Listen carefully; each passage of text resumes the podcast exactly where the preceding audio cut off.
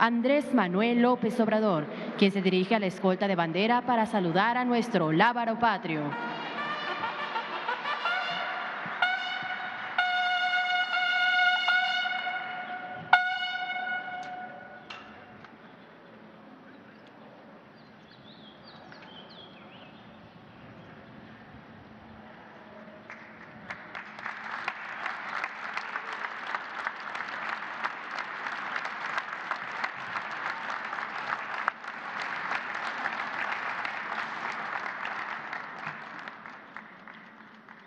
Sean tan amables de tomar asiento.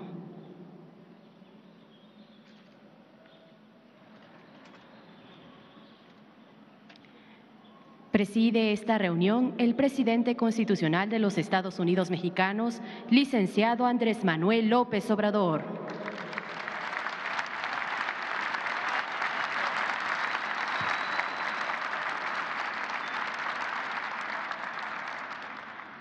Lo acompañan la doctora Claudia Sheinbaum Pardo, jefa de gobierno de la Ciudad de México. Ciudadana Ariadna Montiel Reyes, secretaria de Bienestar. Ingeniera María Luisa Álvarez González, secretaria de Medio Ambiente y Recursos Naturales.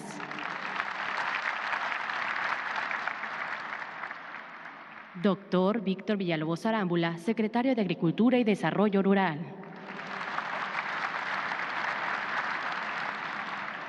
Licenciado Hugo Raúl Paulín Hernández, subsecretario de Bienestar.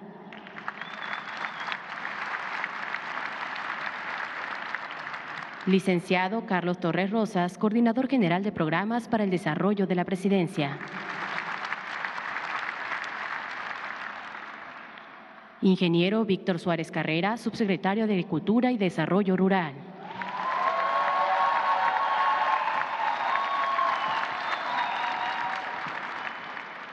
Licenciado Juan Pablo de Botón Falcón, subsecretario de Egresos de la Secretaría de Hacienda y Crédito Público. Licenciado Leonel Efraín Cotamontaño, director general de Segalmex.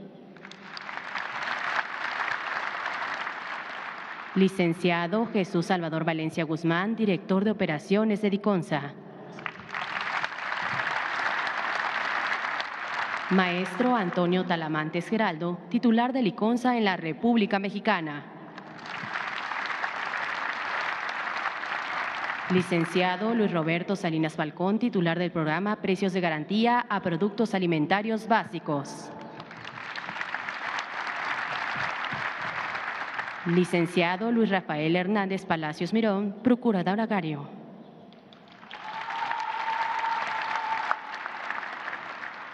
Y el maestro Octavio Alberto Almada Palafox, Comisionado Nacional de Acuacultura y Pesca.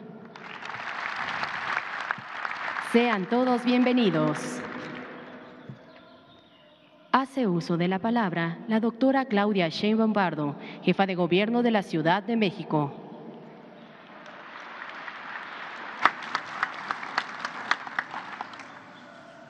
Presidente Andrés Manuel López Obrador, secretarias, secretarios del Gobierno de México, a todas y todos los técnicos de Sembrando Vida, de Producción para el Bienestar, a los servidores de la Nación, gracias por permitirme tomar las palabras, dándoles la bienvenida aún cuando estemos en Palacio Nacional en esta Ciudad de México. La verdad me siento emocionada porque es histórico que en el Palacio Nacional se nutra de extensionistas, promotores del cambio en el campo de nuestro país. Esta imagen es una muestra de la transformación que vive México.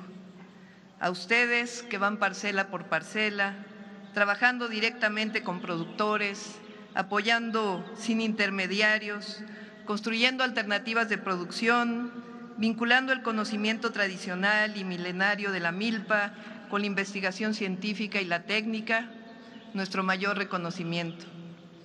Profesionistas, extensionistas, comprometidas y comprometidos con nuestra historia, con el campo, con quien cultiva.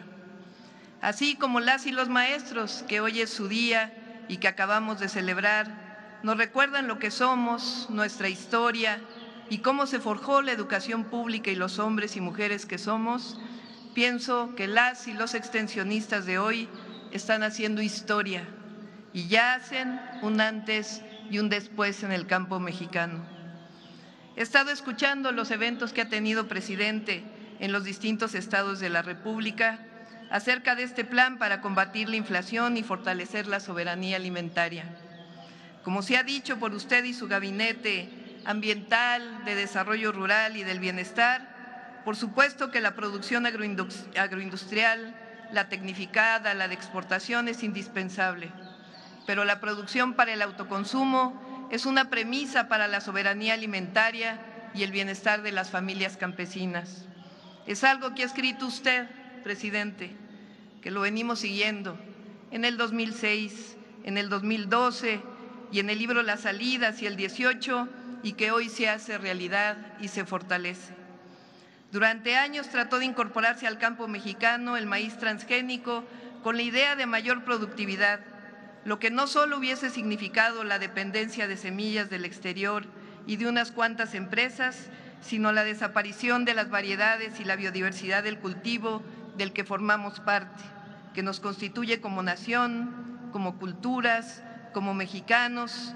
Por ello siempre se fue claro al decir no al maíz transgénico.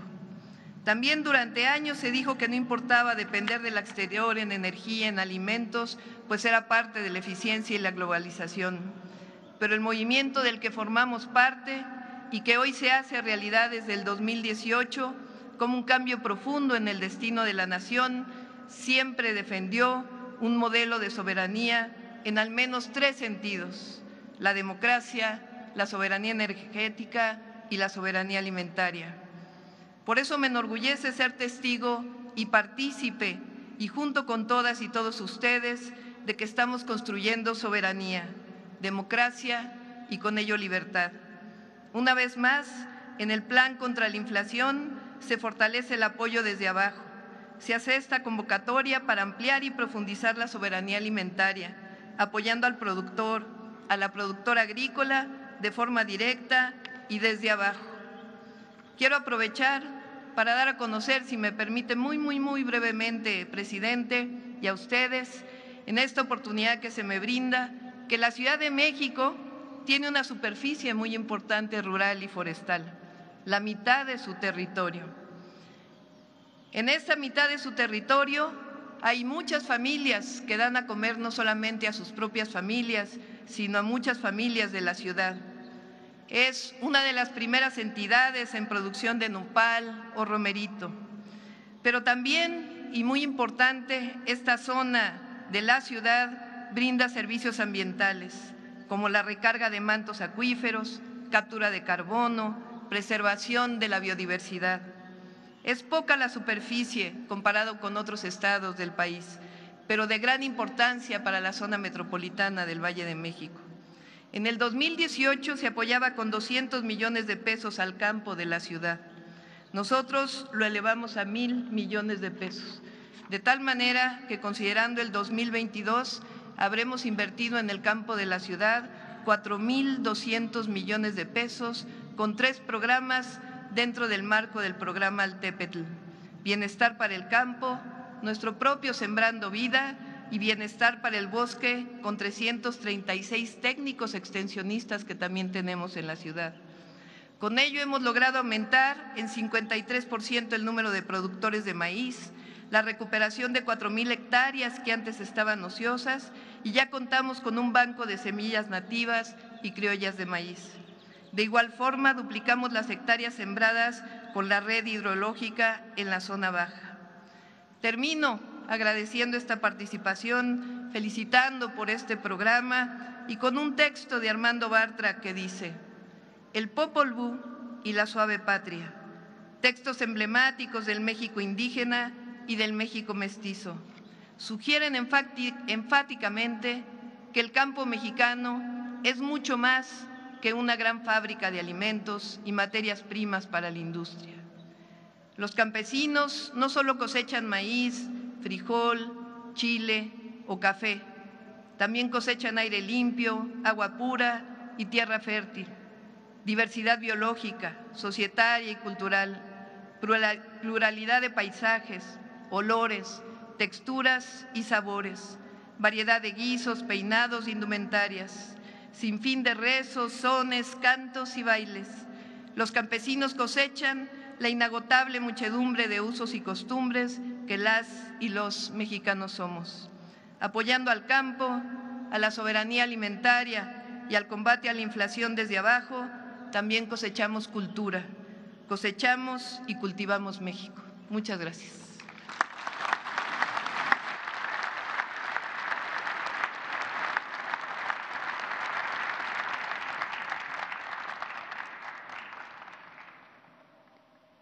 Hace uso de la palabra el licenciado Leonel Efraín Cota Montaño, director general de Segalmex.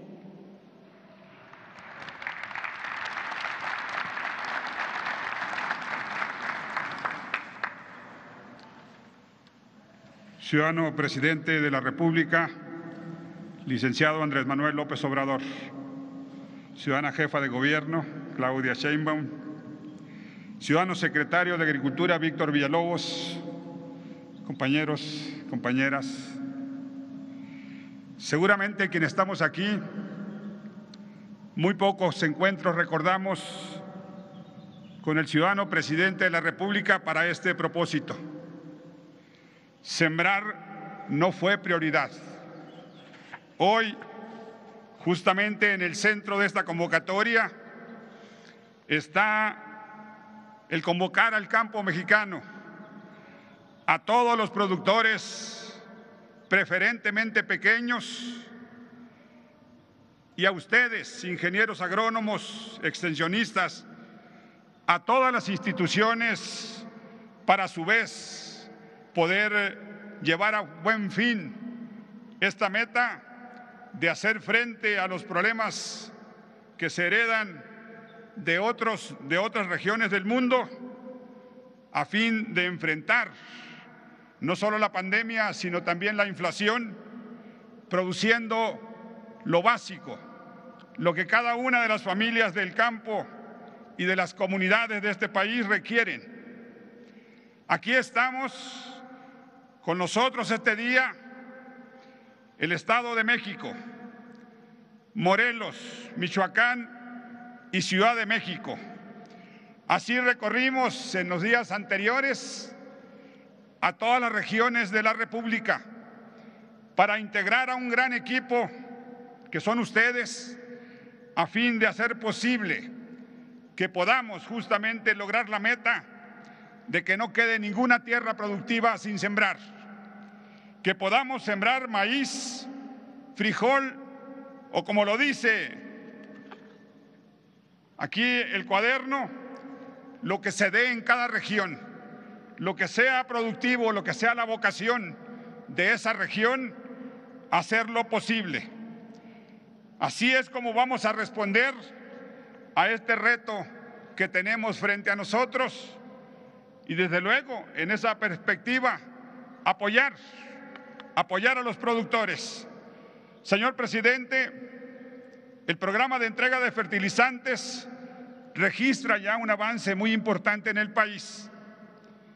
Incluye a más de 740 mil productores de nueve estados de la República, con esa visión de ir a cada uno de los agricultores, a cada uno de los campesinos, a cada uno de los dueños de la tierra, así como visitamos para entregarle los fertilizantes, hoy los tenemos que visitar para invitarlos a integrarse a este programa productivo.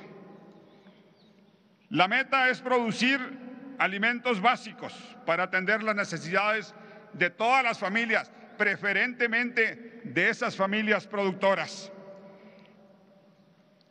En el caso de fertilizantes, en 2002 se abandonaron las minas de roca fosfórica por un ciclón que inundó y desafortunadamente se optó por el camino más absurdo que esta historia recoge. Se dijo que se habrían de importar los fertilizantes. En 2002 Una tonelada de urea valía 2.200 pesos y hoy está por cerca de 17 mil pesos. Esa es justamente la condición que nos convoca a este programa, a producir lo nuestro, a producir lo que necesitamos para el autoconsumo. Pero doy a ustedes, y esa es la función de Segalmex, la garantía de que si un campesino produce más que lo, que requiere de maíz o frijol, Segalmex lo compra a precio de garantías. Y en esa condición, nosotros lo utilizamos justamente para las mismas familias del medio rural, para las zonas más pobres del país, lo compramos para distribuirlo a través de Diconsa. Solo para que tengan una idea ustedes de lo que importa producir maíz. Este año Diconsa va a distribuir a través de sus tiendas, de sus más de 24 mil tiendas, 600 mil toneladas de maíz y más de 30 mil toneladas de frijol. Solo en esta cifra entendemos la importancia de producir maíz para el país. Por eso esa expresión que ha dado vuelta en todas estas reuniones, expresada por usted, señor presidente, de que sin maíz no hay país. Aquí engendra justamente la visión que no solamente alimenta al pueblo, sino también integra parte de la cultura que todos y cada uno de nosotros conocemos a lo largo y ancho del país. En estas cifras se expresa de manera profunda esta visión de país que tenemos en la cuarta transformación. Un país comprometido con las familias del campo, un país comprometido con las familias de pequeños productores y que así, paso a paso, vamos a lograr justamente promoviendo e integrando el sector, sacar a México de los problemas que enfrentamos. Vamos a tener un país autosuficiente, así como fuimos autosuficientes en el pasado y por abandono en, materia de fertilizantes, hoy los tenemos que importar, así tenemos que reconstruir esta estructura productiva de las comunidades rurales a lo largo y ancho del país. Así como hoy estamos reemprendiendo la producción de fertilizantes mexicanos, así también tenemos que hacer producir el campo y esta es justamente la convocatoria que hoy nos reúne. A través de ustedes, el gobierno de la República tiene que llegar a todos los productores del país. Ojalá que mañana en el recuento sean 5, 10, 15 o 20 hectáreas de uno, de 10 o muchos productores, porque solo así, a través del trabajo de ustedes, vamos a lograr aterrizar los resultados que queremos en este programa tener en el transcurso de los próximos meses y de los próximos años. En buena hora, meta grande, sin duda, producir básicos, por el bien de todas las comunidades, por el bien de nuestro gobierno, que estamos muy claros en el liderazgo que vamos a ejercer en la voz de ustedes, de los aquí presentes, en la voz de ustedes que será la voz de este gobierno, del gobierno que preside el presidente López Obrador. Todos los que estamos aquí comprometemos con ustedes estar al pendiente, estar en la comunicación para ser efectivo, que aterricen estas metas, que sean posible que el país tenga mejores tiempos con el concurso de todos los productores del país. Muchas gracias.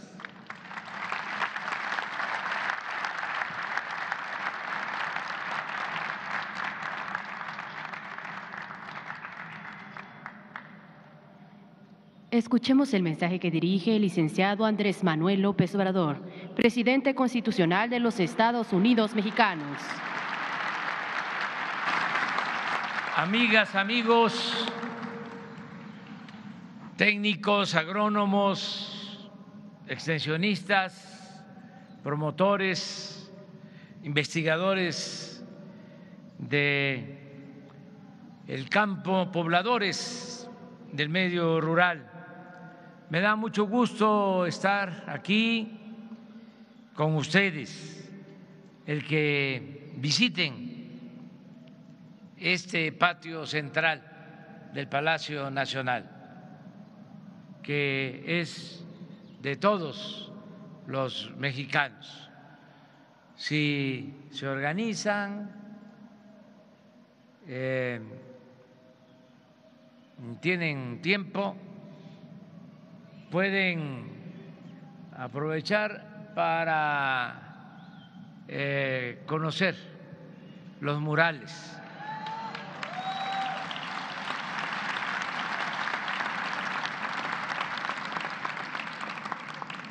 de Diego Rivera porque eh, ahí está la historia de nuestro país y está la historia de nuestras culturas y también del maíz y del cacao y de otros frutos de la tierra. Entonces, cuando terminemos, además no voy a emplear mucho tiempo porque hay sol y eh, yo creo que ustedes eh, saben de lo que se trata. Ya hemos tenido cuatro reuniones, como aquí lo expresó Leonel Cota, ya nos reunimos con compañeras, compañeros del el norte, en Monterrey, también del Bajío y del Pacífico, en Jalisco, eso fue el viernes. Ayer nos reunimos con compañeras, compañeros del sureste, en Veracruz, y en la tarde en Puebla. Y ya estamos ahora reunidos con ustedes de Guerrero, de Morelos, del Estado de México, de la Ciudad de México. ¿De qué se trata? Bueno, es iniciar una campaña para impulsar la actividad productiva en el campo de manera específica el producir para el autoconsumo y producir eh, maíz, frijol, los alimentos básicos. Ese es el propósito. ¿Por qué lo tenemos que hacer? Eh, porque hace falta eh, avanzar más en la autosuficiencia alimentaria. Las lecciones de siempre y más eh, subrayadas, más eh, acentuadas en estos tiempos es que debemos producir lo que consumimos. Eso no debemos olvidar. Eso es una de las diferencias que tenemos con el modelo neoliberal y con los que impusieron ese modelo hace 36 años en nuestro país. Para ellos no era importante el fomento a las actividades productivas, ni a la agricultura, ni a la ganadería, ni a la pesca, ni a la industria. Ellos eh, todo eh, querían dejarlo al mercado, que el Estado no promoviera el desarrollo. Querían diluir al Estado o solo utilizarlo para rescatar a instituciones financieras en quiebra, para apoyar a los de arriba, como lo hicieron cuando el FOAPROA, que convirtieron las deudas privadas de unos cuantos en deuda pública. Todavía tenemos que estar pagando esa enorme deuda. En su tiempo, un billón de pesos. Desde entonces a la fecha, otro billón en intereses, porque hay que destinar 40, 50 mil millones de pesos al año solo para el pago de intereses. ¿Y cuánto se debe? El mismo billón que eh, se contrajo como deuda al inicio. ¿Qué significa eso? Pues menos recursos para el desarrollo, para el bienestar de nuestro pueblo. Ahora que enfrentamos el problema grave de la pandemia, vinieron los mismos a verme, a plantearme que nos endeudáramos y que necesitábamos dinero para apoyar a los de arriba, con el cuento de que si se ayudaba a los de arriba, si llovía fuerte arriba, goteaba abajo y los mandé al carajo.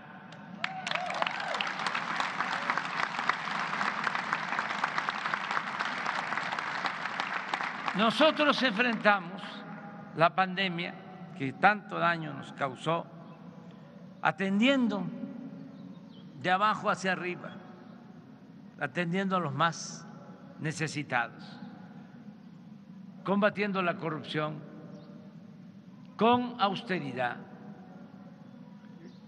Y así salimos. Y fue muy doloroso, pero como trabajamos todos juntos y contamos con el apoyo del pueblo, aunque es muy eh, de mal gusto y no es conveniente comparar, tuvimos mejores resultados que otros países. Tuvimos menos fallecidos que en Estados Unidos, que en Brasil, que en muchos otros países. Y tuvimos que levantar de el suelo, el sistema de salud. Y no teníamos médicos y no habían ventiladores y todo eso lo logramos, todo eso se consiguió. Fuimos de los 10 países del mundo en aplicar más vacunas para proteger a la gente. Por eso, cuando vinieron las nuevas variantes, ya el pueblo estaba protegido. Nos ayudaron los médicos, las enfermeras, los trabajadores del sector salud, nos ayudaron todas las dependencias del sector salud, nos unimos la Secretaría de Salud, el ISTE, el Seguro, los servicios médicos de la Secretaría de Marina, los médicos, enfermeras de la Secretaría de la Defensa Nacional, los médicos, enfermeras, trabajadores de los centros de salud, de hospitales, en los gobiernos estatales, en fin, todos juntos pero lo mejor, lo que más ayudó fue la actitud responsable de la gente. He venido hablando de eso, porque pasa desapercibido. ¿Quién cuidó a los adultos mayores? Pues los cuidaron los familiares en los hogares a la población más vulnerable se le cuidó. ¿Por qué? Porque así es nuestro pueblo. Tiene esa cultura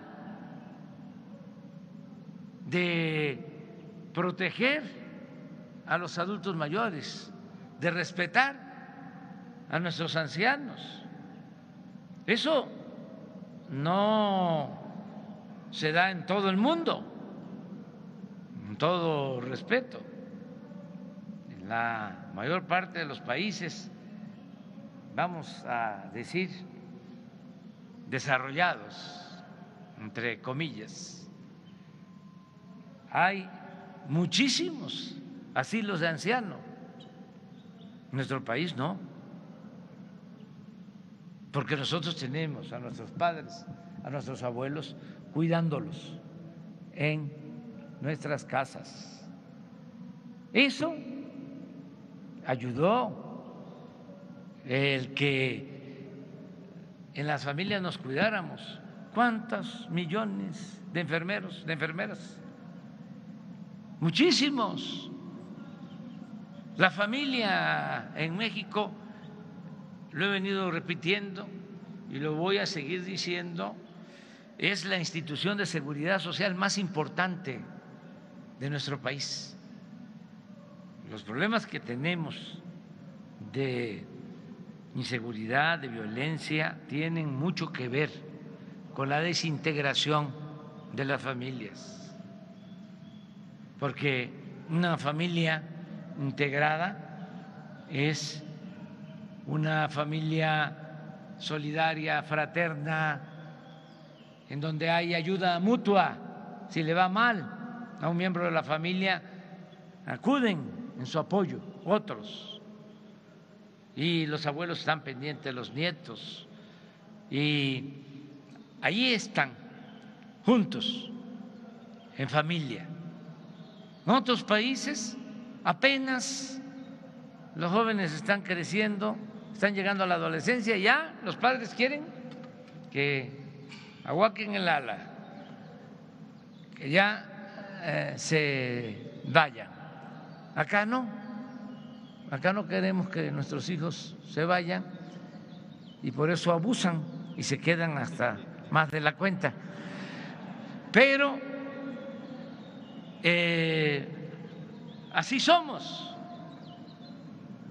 ¿Qué pasa aquí en la ciudad y también en el medio rural? Aquí en la ciudad, porque como lo decía Claudia, a veces se desconoce de que la Ciudad de México, todavía la mitad de su territorio es rural, la mitad del territorio. Y por eso es que se mantiene eh, la parte urbana, porque en esa mitad que es rural es donde se recargan los acuíferos, donde se produce el oxígeno para la ciudad. Bueno, en Milpalta, en las delegaciones, ahora alcaldías de la Ciudad de México, el que tiene un solar, eh, un patio, se van casando los hijos y ahí mismo se va ampliando este, la casa y ahí viven todos juntos. Así como enfrentamos la pandemia, queremos ahora enfrentar este nuevo desafío que es la inflación. Y lo tenemos que enfrentar porque nos afecta. Y está mal la situación en el mundo.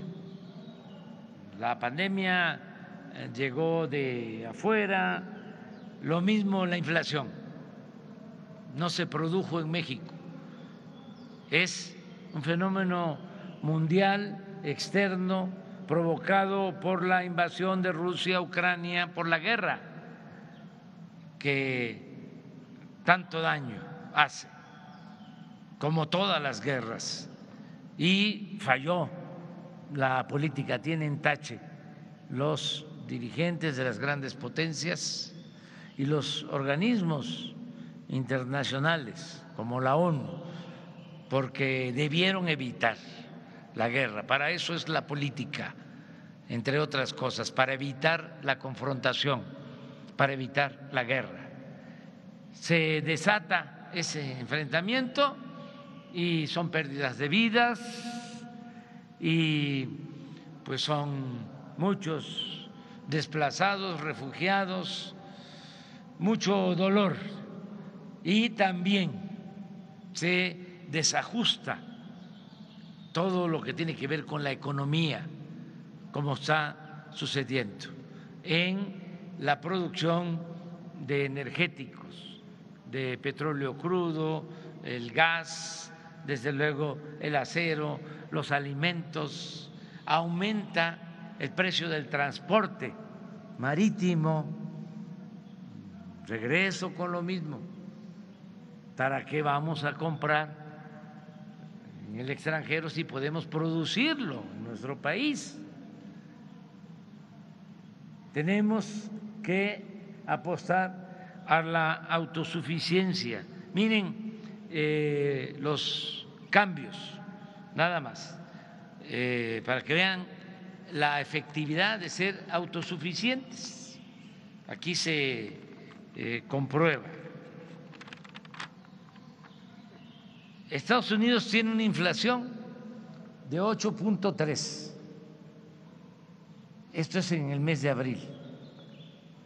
Y nosotros 7.7. Pero nosotros en energéticos, porque hemos avanzado en la autosuficiencia, la inflación en energético en México es 0.6 y en Estados Unidos 2.1. La gasolina en México está más barata en Estados Unidos. ¿Por qué?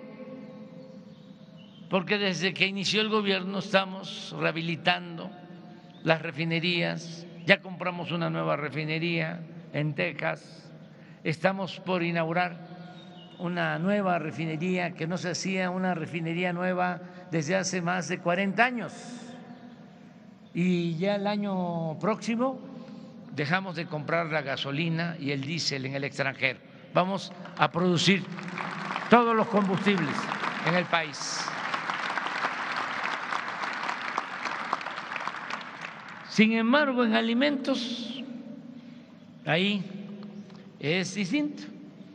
Ellos tienen solo 1.3 y nosotros tenemos 3.6.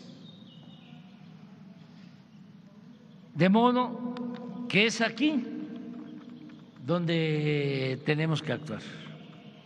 En el resto de mercancías, ellos están arriba, 4.9 y nosotros 3.5. Pero donde tenemos desventaja con relación a Estados Unidos es en alimentos. Por eso tenemos que enfocarnos a incrementar la producción de alimentos, sobre todo de básicos. Eh, estos datos eh, de Estados Unidos, de México, pues son los mismos a nivel mundial Incluso eh, nosotros eh, somos de los que tenemos menos inflación en el mundo en la actualidad. Pero no son buenos datos de todas formas y tenemos que prevenir porque no sabemos cuánto vaya a tardar esta situación y cómo pueda irse agravando. Entonces, por eso eh, llamamos a esta acción, eh, nos pusimos de acuerdo y dijimos, vamos a impulsar la actividad productiva y eh, les convocamos a ustedes, que son los que están trabajando cerca de la gente para que se les eh, estimule, se les eh, promueva a que sembremos y que apoyemos más. Ya lo estamos haciendo, pero necesitamos apoyar más. ¿Qué eh, estamos pensando? Pues eh, que el programa Sembrando Vida se oriente a básicos o que se vayan intercalando cultivos, que si están sembrando café, si están sembrando cítricos, naranja, limón, eh, árboles frutales, ahí eh, siembren maíz. Tenemos la ventaja de que el maíz es una planta bendita. Ah, van a ver en los murales de Diego. Este, le dedica eh, todo un mural eh, de los que pintó al maíz. Se da en la parte alta, se da en las tierras bajas, se da en el frío, se da en el calor y es nuestro alimento principal. Se hacen muchísimos alimentos de maíz. Y como aquí también se dijo, sin maíz no hay país. Entonces, tenemos que orientarnos al maíz. Desde luego también el frijol, también eh, arroz, somos deficitarios. En arroz estamos comprando el 80% de lo que consumimos, muchísimo.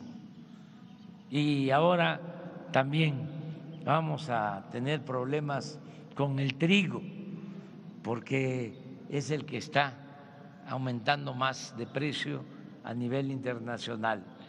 Entonces, tenemos que producir eh, más y pensar en el autoconsumo, producir lo que eh, necesitamos, como es hasta nuestros días. Lleva siglos ese modelo productivo. Eh, sembrar para el autoconsumo en la época prehispánica había que pagar pues un impuesto. Eso se pagaba en especie, en maíz, en cacao, pero primero eh, lo que se iba a consumir y luego se pagaba ese impuesto. Con ese impuesto eh, en especie, en maíz, en cacao, los gobernantes eh, podían mantener pues a la estructura administrativa y también a los artistas, a los científicos. Por eso el esplendor de las grandes civilizaciones que florecieron en México, en nuestro territorio. Pero ese era el sistema de producción. Cuando eh, nos invaden los españoles, no cambia ese sistema.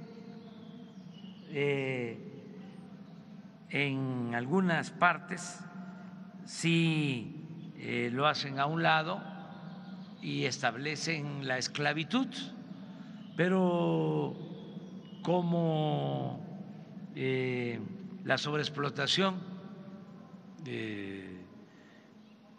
llevaba al exterminio junto con las epidemias, eh, optaron por mantener el sistema antiguo y ya eh, tenían que pagar a los encomenderos españoles, los campesinos, el tributo, que era un excedente de su producción, una encomienda era el pago.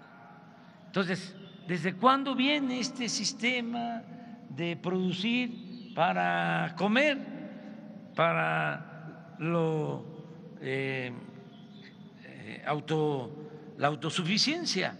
Bueno, desde hace miles de años. Entonces, por eso se mantiene ahí todavía la gente siembra y guarda su maíz y guarda el frijol y guarda lo que produce. Eso hay que reforzarlo, porque es el maíz, pero también es de la gallina y el pollo y los huevos, los eh, animales del patio, los cerdos, todo lo que se puede engordar utilizando el maíz. Entonces, apoyar eso. ya no se puede regresar a lo de antes, es complejo. Ayer hablaba yo que para meter eh, toda la producción comercial y sobre todo la mm, gran eh, producción de laboratorios, medicamentos, alimentos llamados balanceados, pues cambiaron también la genética en los animales, ya es distinto.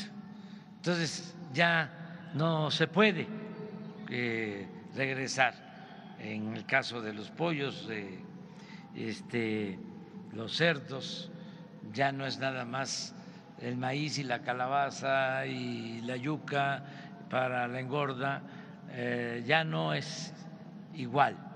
Ahora eh, es distinto, pero existe esa tradición, esa costumbre, eh, y hay que reforzar la producción para el autoconsumo. Y los excedentes, pues venderlos, y lo que aquí planteó Leonel, vamos a seguir manteniendo los precios de garantía en maíz, en frijol, en arroz, en leche, en trigo harinero. Eh, puede ser que no les convenga ahora a los productores vender al precio de garantía. En el caso del frijol a 16 pesos el kilo porque eh, están vendiendo a más precio. Cuando empezamos con el programa eran 6 pesos el precio de garantía, seis pesos por kilo. Eh, y lo hemos ido aumentando, ahora es 16 y se paga más. Pero si quitamos el precio de garantía, los coyotes van a hacer su agosto. Entonces, los precios de garantía los vamos a mantener un poco más de seis pesos el kilo de maíz y eh, un poco más de 16 pesos el kilo de frijol y lo mismo en el arroz y lo mismo en la leche. Y vamos a que haya fertilizante. Y ahí tenemos eh, que resolver pronto, porque ya sabemos todos que lo mejor son los fertilizantes orgánicos. Lo mejor es el control biológico. Eso ya lo sabemos. Sí, pero ¿dónde está el fertilizante orgánico? Hay que producirlo. Porque está muy bien este, en teoría y además es lo mejor, lo natural pero necesitamos incrementar la producción. Entonces, hay que eh, impulsar mucho las fábricas de fertilizantes orgánicos, pero con resultados.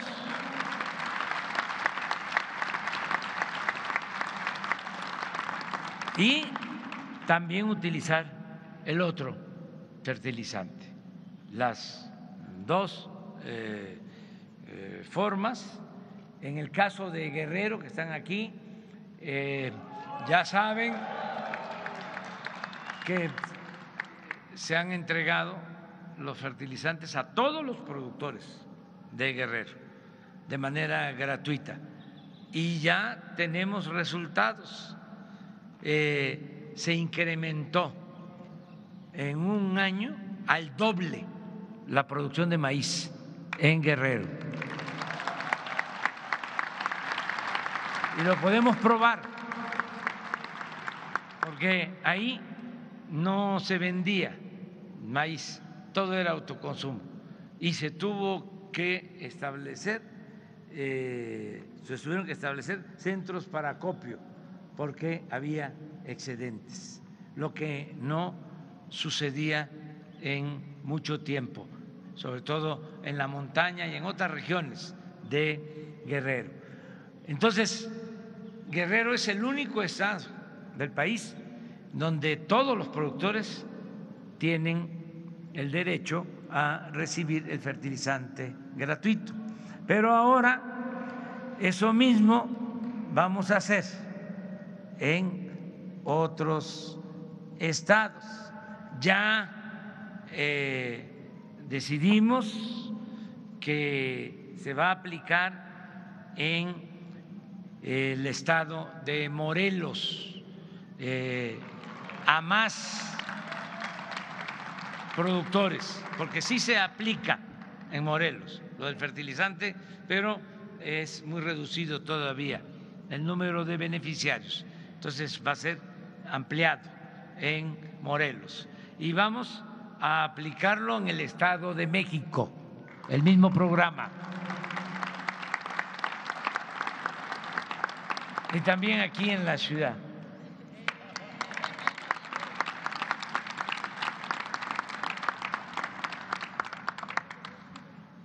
Nos dejaron, como muchas cosas, eh, unas plantas de fertilizante ya casi convertidas en chatarra, que hay que estarlas remendando.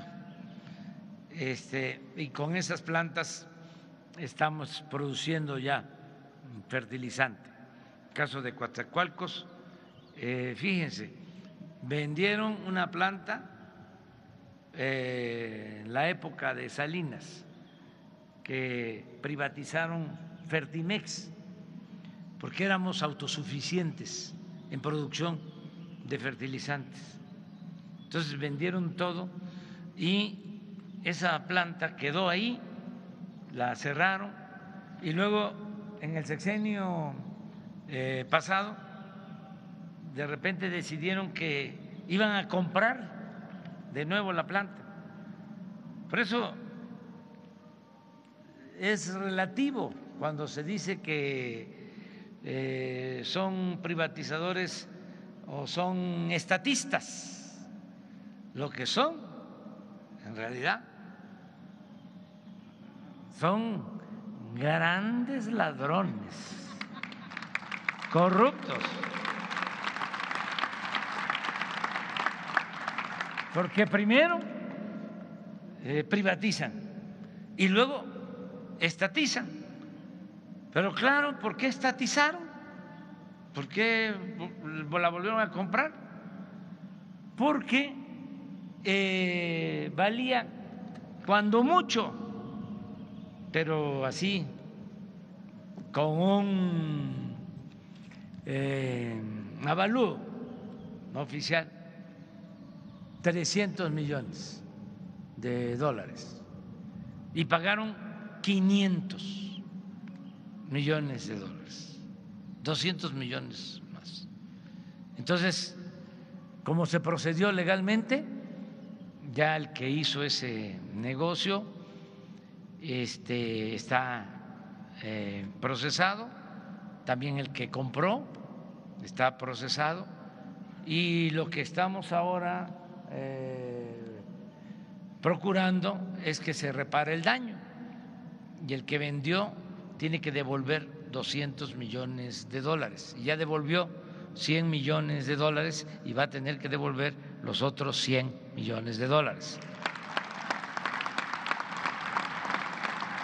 Y con eso eh, vamos a terminar de eh, reparar la planta y lo mismo hicieron con otra planta que compraron y una mina de roca fosfórica en Baja California Sur también, este, que está totalmente abandonada, pero vamos a invertir para eh, rehabilitar las plantas y producir el doble o el triple de lo que se produce actualmente de fertilizantes para que no nos falten los fertilizantes y podamos eh, apoyar a los productores con fertilizantes gratuitos.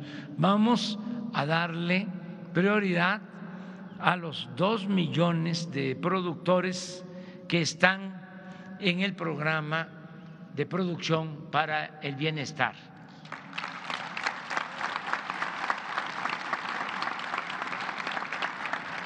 Ese va a ser el grupo eh, prioritario y desde luego los que están en Sembrando Vida y en otros programas del el campo para eh, seguir impulsando la actividad productiva.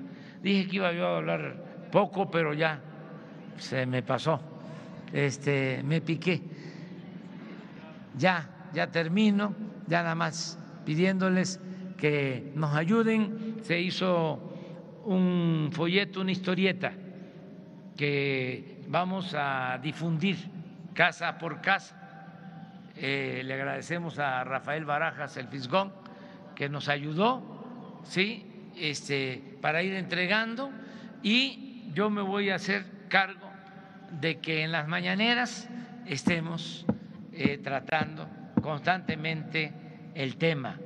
Y también que se le diga a la gente y ustedes ayuden cuidando porque se hizo un acuerdo con productores y con comerciantes, eh, las grandes cadenas comerciales eh, como Walmart, como eh, Chedraui, como otras, este, eh, no quiero dejar de mencionar Soriana, este, Ley, ¿ah? la Comer, para que 24 productos, 24 alimentos de la canasta básica no aumenten de impuestos, de, de precio. Y hay que cuidar, porque este, Estoy seguro que van a cumplir, pero de todas maneras, como los lunes eh, se da a conocer quién es quién en los precios, ahí nos vamos a dar cuenta si se está cumpliendo o no se está cumpliendo. Y bueno, este, disfruten de la visita a los murales y muchas gracias de todo corazón. Muchas gracias.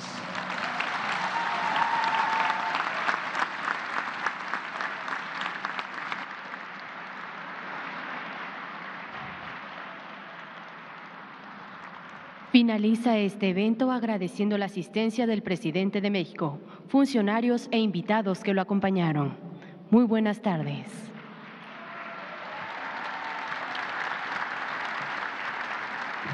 El presidente de México se dirige a la escolta de bandera para despedirse de nuestro lábaro patrio.